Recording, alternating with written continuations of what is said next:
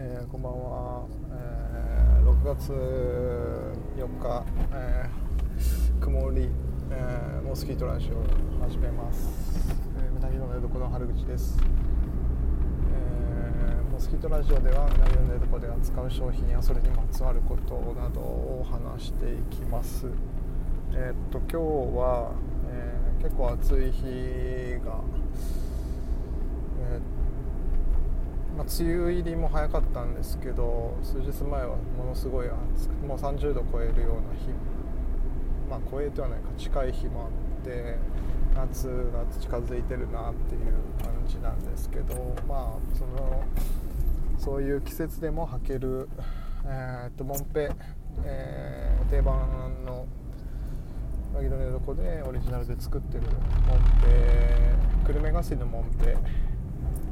の中でも、まあ、特に夏場の木かなっていうもの、えー、について話したいなと思います。えー、久留米がすりの知らない方もいると思うのでちょっと簡単に久留米がすりについて話したいと思いますけど、えー、福岡の、えー、南部の方で織られてる綿の織物でですね、えー木尺といってあの着物の、えー、用の生地として織られている、えー、40センチ幅ぐらいですね。弱3637センチぐらいが多いですけども、えー、小幅の生地を織る、えー、織り機もうだいぶ古い60年とか70年とかそういう古い機械を使いながら、まあ、今でも織られてるえー、綿の織物。で、えー、織り方としては平織りといって一番、え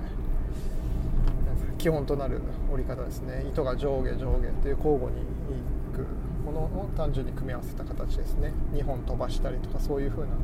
えものではなくて1本ずつ交互交互に織るっていう織り方で、まあ、平織りと呼ばれてます。で久留米がすりは先染めの織物としてあって、えー、糸を先に染めて、えー、それで、え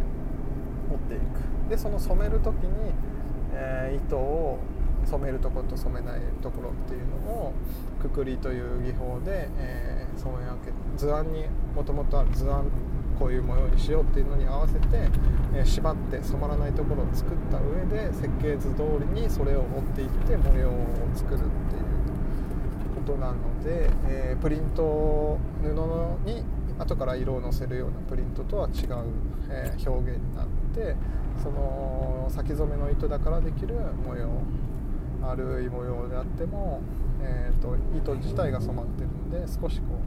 う揺らぎがあるようなかすれたような模様が出てくるっていうところですね。で生地に裏表ができないっていうのが一つ特徴あるかなと思います。そういう柄の柄作りの、えー、柄の作り方っていうところで、まあ、久留米ガスっていうのの一つの、えー、特徴あるんですけどもその、まあ、視覚的なものだけではなくてその機械折ってる機械が古い機械で手織りに近いあの今モーターの力を使って動力食器って言われるもので織ってるんですけども、えー、まだ手織りにえー、近いような風合いが残っている、えー、ゆっくり織られている今の主流の、えー、高速食器っていう、え進化してきて、まあ、早く効率的に織る、え機械のもうもう数世代前のものを使い続けてるので、まあ、それによって、え得られる良さとしては、えー、生地の柔らかさ糸自体に負荷がかかってないので柔らかい特徴がある。がまあ一つポイントかなと思います。なので使っていくとその糸本来の、え、柔らかさであったり、まあ、糸がさらに綿の状態に戻ろうとして、えー、とふっくらとしてくるんですけれども、えー、それによって得られる、え肌当たりの優しい部分であったりっていうのがあるかなと。あとはあまり目が詰まってないので、えーと、空気が通りやすいので通気が良くて、えー、まあ、熱がこもりにくいから、えー、夏場入ってて涼しいし風が抜けるてくれる。でまたそれによって、え乾きが早いですね。洗濯した時の乾きが早いみたいなのもあって、まあ、やはり春から秋ぐらいに特に適したような生地っていうのがまあ割と多いかなと思います。で、えー、そういう久留米ガスリというものを使って、えー、定番のもんぺ作ってるんですけどもその中でもベーシックあのー、えー、ベーシックって呼んでるような、え生地があってそれが厚手のものとか、え中圧ベーシックって言っててベーシックあの糸の太さであったりっていうのでその、え生地の厚さの違いっていうのを、まあ、名前を付けたりしてるんですけども、えー、糸の番手、えー、細かく言うと番手というのがあって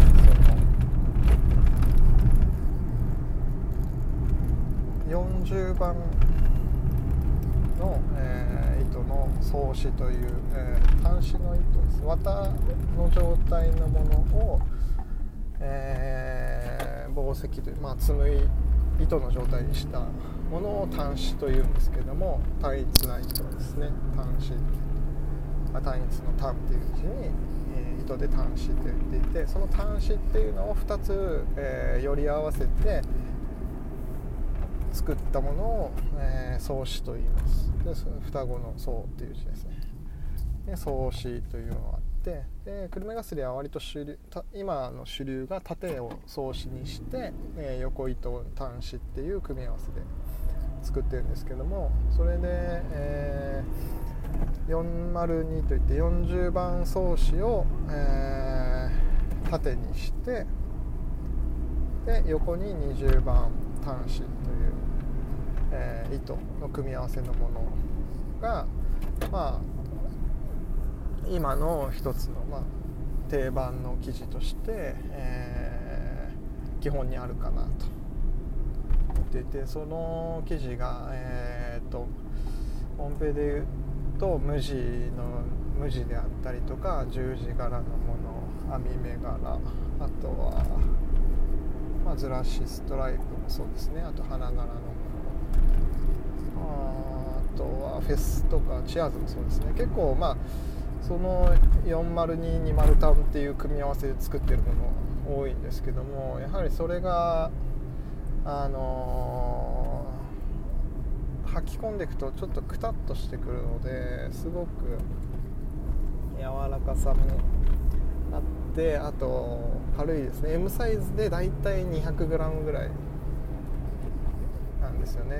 えっ、ー、と重さが、まあ、T シャツ1枚分ぐらいとかっていう感じだと思いますけど。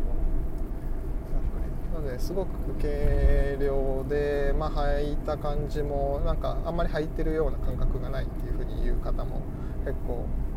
えー、初めて試着した人とかにいますけどまあそのぐらいのあの何、ていうんですかね。ちょっと、まあ、クルメガソリンのそのモンペを履いたことない人にとっては結構、えー、体感としても差が分かりやすいものかなと。ま、あ、一般的な、えーと、ジーンズとかだと大体パンツで 500g ぐらいとかするので、まあ、単純に、えー、2.5倍ぐらいとか重さになってくるので、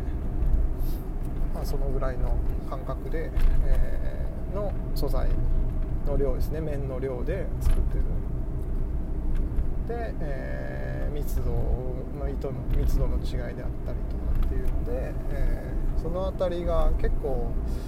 久留米ガスのものっていうのは、えー、他にない、まあ、特徴、えーと、少し古い機械であるからこそできる、まあ、ゆとり遊びみたいなものですかね。あのきっちり仕上がきっちり仕上がってないというか、無理してないような織物になってるかなと思うんで、まあ、そういうので、えー、とできてるっていうのが、まあ、体感としても分かりやすいのでなんか一つちょっとグルメ合戦のもんぺっていうのを着てみようっていう時にはまあ導入としてすごくおすすめしたいなっていうものではあります、まあ、そこから、えー、とちょっと厚手のものがあったりだとか、えーっていうのの体感をしてもらえるとまたいいかなと個人的には思います。結構張りがあった方がいいなとかシルエットまあ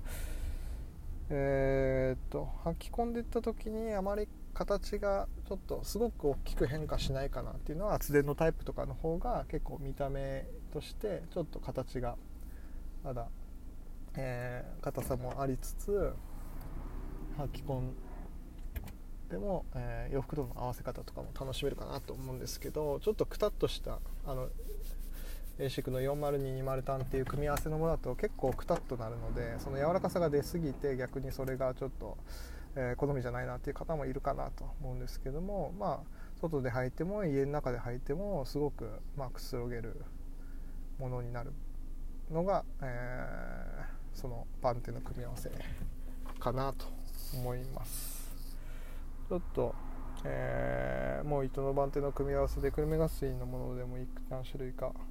えー、定番の中にも作ってますし定番に入れてないものでいろはもんぺの方に使ってるものもやっぱり糸が違ったりとかもするので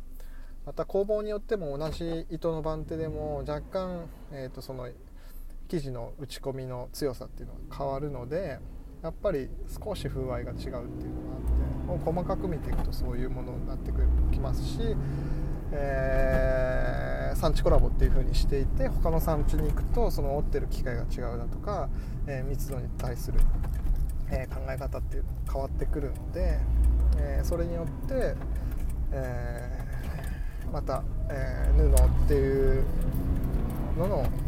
まあ生地の選び方素材っていうのがまたパンツのような形ですね。ズボンの形になった時に、えー、どう変わるか。でまたそれを着る時に自分がどういう風なものが好みかとかっていうのも分かると思うのでなんかそういう風に少し、えー、身につけるものの選び方っていうのを、えー、一つの捉え方として、えー、楽しんでもらえたらいいんじゃないかなとたりします。で、えー、丸林本家の方の店舗ですね。ウナプロダクツの方にあっていろんな種類があるので